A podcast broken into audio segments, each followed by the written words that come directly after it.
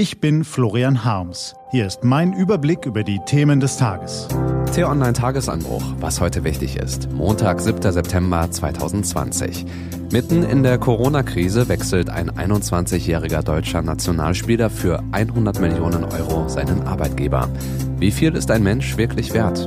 Heute vom stellvertretenden Chefredakteur Florian Wiechert, gelesen von Stefan Ziegert.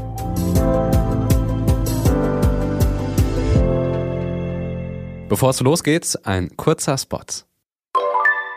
Sind wir noch ganz dicht? Immer mehr Menschen leiden an Osteoporose. Deshalb braucht es die Aktion Knochenstarkmacher. Informier dich auf aktionsbündnis-osteoporose.de. Was war? Was einen Wert hat, hat auch einen Preis. Der Mensch aber hat keinen Wert, er hat Würde. So formulierte es einst der Philosoph Immanuel Kant. Der Mensch, dessen Würde laut Artikel 1 des Grundgesetzes unantastbar ist, hat also keinen Preis. Alle Menschen sind gleich, logisch. Auf der anderen Seite ist da die ökonomische Sichtweise. Diverse Institutionen müssen eben genau das machen, was Kant für falsch hielt, den Wert eines Menschenlebens beziffern. Gerichte müssen Entschädigungen für Hinterbliebene bestimmen, wenn jemand bei einem Unfall gestorben ist. Versicherungen müssen Policen kalkulieren, Risiken abwägen. Geht ja nicht anders. Und dann vermeldet ein britischer Fußballclub mit dem Namen FC Chelsea aus London den Wechsel eines deutschen Nationalspielers. Der Verein bezahlt rund 100 Millionen Euro, damit sich Kai Havertz für fünf Jahre vertraglich verpflichtet, für die Engländer gegen den Ball zu treten. Eine bemerkenswerte Nachricht ist sie deshalb, weil noch nie ein Verein so viel Geld für einen deutschen Spieler bezahlt hat. Es ist der teuerste Transfer eines deutschen Fußballers überhaupt, mitten in der Corona-Krise. Deshalb gab es selbst gestern Abend rund um das Unentschieden der deutschen Nationalmannschaft in der Nations League gegen die Schweiz nur ein Thema, Harvards, der selbst gar nicht auf dem Platz stand, um sich nicht noch zu verletzen und den Wechsel zu gefährden. Die Fragen, die sich daraus ergeben, wie kann ein Mensch 100 Millionen Euro wert sein? Und wer ist dieser junge Mann überhaupt, der plötzlich so teuer ist? Die zweite Frage beantwortet Rudi Völler von Bayer Leverkusen, der Harvards verkauft hat und früher einer der besten deutschen Stürmer war.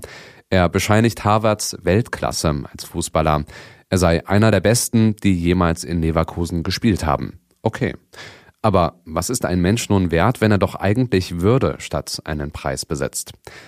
Eine deutsche Studie hat einen pauschalen Wert von 1,72 Millionen Euro für einen beschäftigten Mann, 1,43 Millionen Euro für eine beschäftigte Frau errechnet. Aber warum soll ein Mann mehr wert sein als eine Frau, wenn Frauen doch im Schnitt älter werden als Männer? Oder ist am Ende der Wert für den Staat entscheidend, den Ökonomen des IFO-Instituts der Universität München mal für den Sachverständigenrat für Migration berechnet haben? Da geht es um die Steuer- und Sozialversicherungseinnahmen um die Summe, die dem Staat verloren ginge, wenn jemand zum Beispiel ins Ausland ziehen würde. Eine Kosten-Nutzen-Analyse. Am wertvollsten ist ein Mensch demnach rund um den 25. Geburtstag nach der Ausbildung und vor der jahrelangen Steuerzahlung und vor allem weit weg von der Rente. Rentner wären dann allerdings nichts wert. Ist so eine Berechnung überhaupt ethisch zulässig? Führt sie nicht dazu, dass am Ende Teile der Bevölkerung als weniger wertvoll angesehen werden als andere? Dass möglicherweise eine Ideologie dahinter steckt oder zumindest immer ein bestimmtes Interesse? Offenbar ist es so, immer wenn es darum geht, den Wert eines Menschen zu beziffern, wird es schwierig und ungerecht, mindestens. Im Fußball ist es dagegen fast einfach und verhältnismäßig gut zu erklären. Angebot und Nachfrage bestimmen die Preise einer Branche, die durch horrende TV-Gelder ohnehin unter Überhitzung leidet. Allein durch Trikotverkäufe kann ein Verein Millionen wieder reinholen. Sportlich ergibt der Wechsel von Harvard sicherlich Sinn. Hinterfragen darf man diese wahnsinnigen Summen natürlich trotzdem, insbesondere mitten in einer Corona-Krise, in der andere Branchen um ihre Existenz kämpfen. Was steht an? Die T-Online-Redaktion blickt für Sie heute unter anderem auf diese Themen. Die deutsche und die russische Regierung streiten über die Aufklärung des Giftanschlags auf den russischen Oppositionspolitiker Alexei Nawalny, der weiterhin in der Berliner Charité im Koma liegt.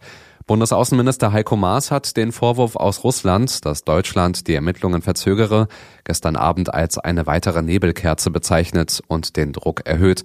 Der Konflikt spitzt sich zu.